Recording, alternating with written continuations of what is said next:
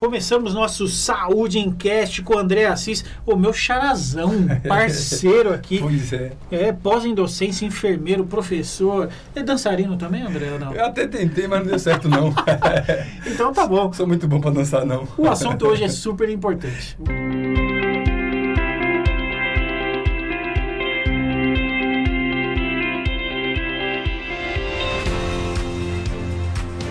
Vamos falar sobre hipertensão né? E que pô, atinge tantas pessoas.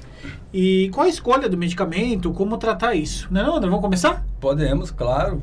Olha, a hipertensão, o nome técnico né? O pessoal fica com muita dúvida aí sobre o que, que é hipertensão. Às vezes você vai perguntar para o paciente, você tem hipertensão? Ele não tem ou não, tô tranquilo, essas coisas não tem.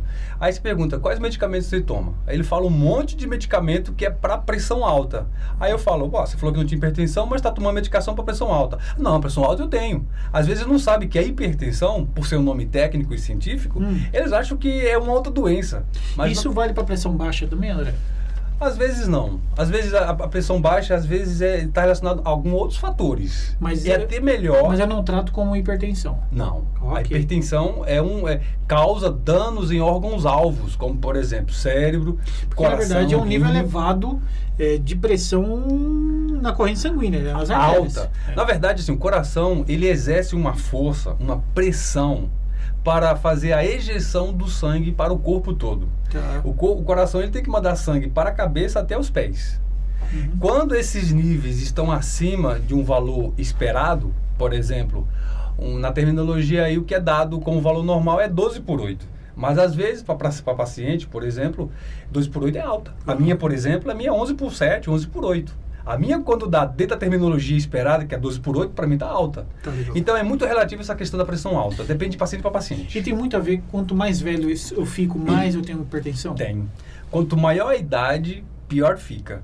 Por causa do coração, que já cria uma hipertrofia, o coração fica um pouco mais grosso, as paredes do coração ficam um pouco mais grossas, os vasos sanguíneos com a idade ficam um pouco mais endurecidos. Opa, então você está falando um pouco aí, Andrezão, de de um pouco de comportamento, da forma de viver, estilo de vida. Tá. Por exemplo, se eu não pratico um esporte, se eu fumo, se eu como picanha umas quatro vezes por semana. Tem tudo a piorar.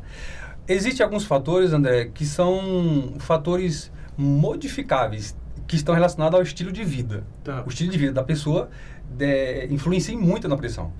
Por exemplo, é, a pressão ela pode ser hereditária, que, uhum. que é chamado de fator né, não modificável. Ou seja, eu não consigo mudar minha genética. Não seja um algo obrigatoriamente necessário. A minha mãe teve, eu vou ter. Minha mãe, por exemplo, tem. Eu já não tenho. Meu pai também não tem. Ah, então você puxou seu pai. Não tem nada a ver. Então, por mais que minha mãe tenha, pode ser que eu desenvolva, é uma questão, mas é 5% de chance, é muito baixinho. Sim. Agora, 90% da hipertensão, da pressão alta, está relacionada sim ao estilo de vida. Como nós estávamos falando do idoso, o idoso, por exemplo, tem uma pressão alta por causa da fisiologia dele. Quanto maior a idade, tende a ficar pior.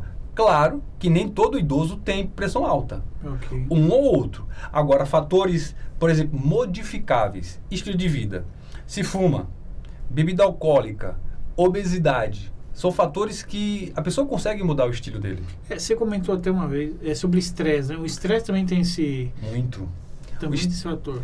Porque o estresse ele vai liberar alguma, alguns hormônios da glândula suprarrenal, que é um hormônio que causa na gente luta e fuga que é adrenalina, noradrenalina, é. cortisol, que é um hormônio muito importante para a gente.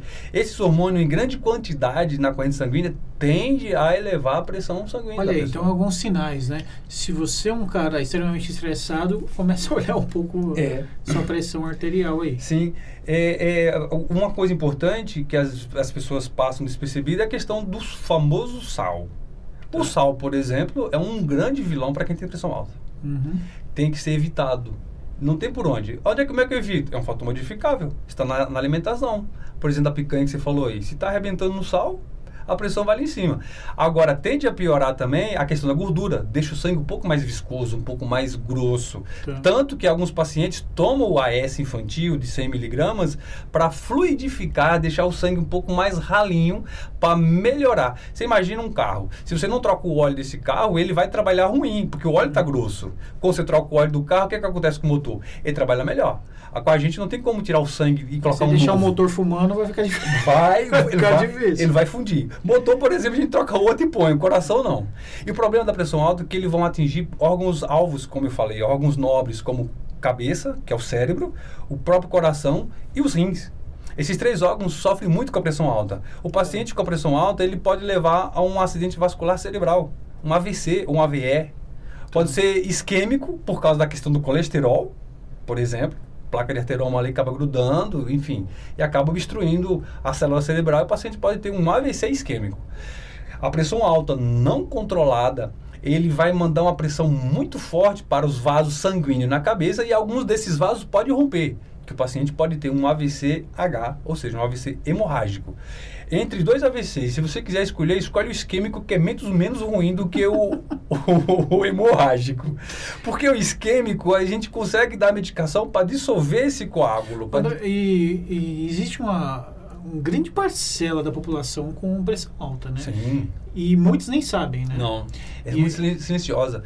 Exemplo, a crise hipertensiva a crise hipertensiva, muitas vezes o paciente ele é assintomático, ele não tem nenhum sinal e sintoma, ele não apresenta nada. Não tem aquele sinalzinho como, por exemplo, dor de cabeça, zumbido no ouvido, ah, dor na nuca, são alguns sinais clássicos de pressão alta. Deu uma visãozinha embaçada. Da, da causa dando Você falou até de sangramento nasal, né? Sim, sim. Às vezes a pressão é muito forte, acaba rompendo os vasos sanguíneos. E aí é melhor sangrar pelo nariz do que na caixa na caixa preta do avião, na dentro Entendi, do cérebro. E aí é um fator muito importante. Mas também existem alguns, alguns medicamentos que já ajudam a, a fazer uma, uma, como é que eu posso dizer, uma baixa dessa pressão alta. Tá. Claro seja, ele... o medicamento ele tem uma grande importância dentro desse tratamento. Sim. É, claro que mudança de vida, né, André? Sim. O estilo de vida é o primeiro fator. Ele é um parceirão. É. Agora, sem o medicamento você pode ter sérios problemas. Pode. E eu sempre digo para os meus pacientes, que às vezes estão na orientação da enfermagem, já trabalhei muitos anos em postos de saúde, a gente nos postos de saúde tem o hiperdia, que é um dia reservado para hipertenso diabético, uhum. e a gente orienta ele que realmente o estilo de vida, a qualidade de vida influencia muito nessa questão da qualidade dele viver bem. Claro que o medicamento aqui, ele tem um fator muito importante na vida do paciente. Mas assim, não adianta o paciente tomar uma medicação conforme prescrição médica, deixar bem claro aqui que ninguém é médico, a gente, nós estamos aqui para orientar, deixar claro em relação a todas as ações dos medicamentos, efeitos colaterais, o que não pode, mas a gente não pode deixar de ressaltar o paciente de ter um cuidado com a consulta médica. A consulta médica é extremamente importante. É, se automedicar nunca, nunca vai dar certo. Né? Nunca, nunca, de maneira nenhuma que às vezes a, a minha mãe toma isso, tanto que as não, comprimidos. Não, não, não, sua mãe, sua mãe. Não, não, não. É, ah, meu, meu tio está tomando esse medicamento. Ah, vou dar para minha mãe. Não, o médico prescreveu aquela medicação para aquele paciente por causa da necessidade dele. Existem vários tipos de famílias de medicamentos. Existe uma gama aí que a gente poderia falar várias e várias vezes. É, eu, eu até fico que assim é, é um assunto que é muito no nosso cotidiano, só que pouco comentado, é. né? A hipertensão que eu vejo, assim, ah, minha avó tem, ela toma um remédio ali. Ah, minha mãe tem, toma um remédio. Está tá se tornando algo banalizado, sendo que é extremamente sério. Sim, né? sim. Eu vejo que a gente faz muita propaganda, óbvio, claro e evidente que não pode deixar sobre o câncer de mama, o câncer de próstata, como recentemente, uhum. mas às vezes, às vezes deixa muito a desejar a questão da propaganda aí do governo, das grandes empresas farmacológicas, para investir nessa questão da orientação em relação às medicações uhum. e também a, a, a, a, pressão alta, ela pode levar um paciente à morte. É, e outra, existe algum Só deixar bem claro que que é, o paciente ele pode estar com a pressão ótima, uhum. 12 por 8, e ele pode infartar. Olha então, a pressão alta não tem nenhuma influência em relação ao infarto. O infarto, ou IAM, infarto do, do, do miocárdio, ele está é, tá relacionado a estilo de vida, obviamente, outros fatores como sedentarismo, obesidade, gordura no sangue, placa uhum. de arteroma, enfim, tem um, um, várias, várias situações que podem levar a infarto. Então, o paciente pode ter um infarto mesmo com a pressão boa. Agora, o que ele vai ter com maior frequência em relação à pressão alta é um acidente vascular cerebral, uma insuficiência renal. A pressão alta, se ela não for controlada, ela é um dos primeiros fatores a desenvolver insuficiência renal. E a insuficiência renal, o paciente lá na frente, ele pode sair, por exemplo, com uma injúria, um ferimento renal, uma sequela no rim ali por causa da pressão alta constante nos rins, esse paciente pode desenvolver insuficiência renal crônica. Existem seis tipos de estadiamento da, da, da insuficiência renal crônica para um paciente lá na frente, quem sabe fazer é, uma hemodiálise ou uma diálise peritoneal. Então, se não for controlada a pressão, com medicamento e mudança de estilo de vida, esse paciente pode desenvolver insuficiência renal.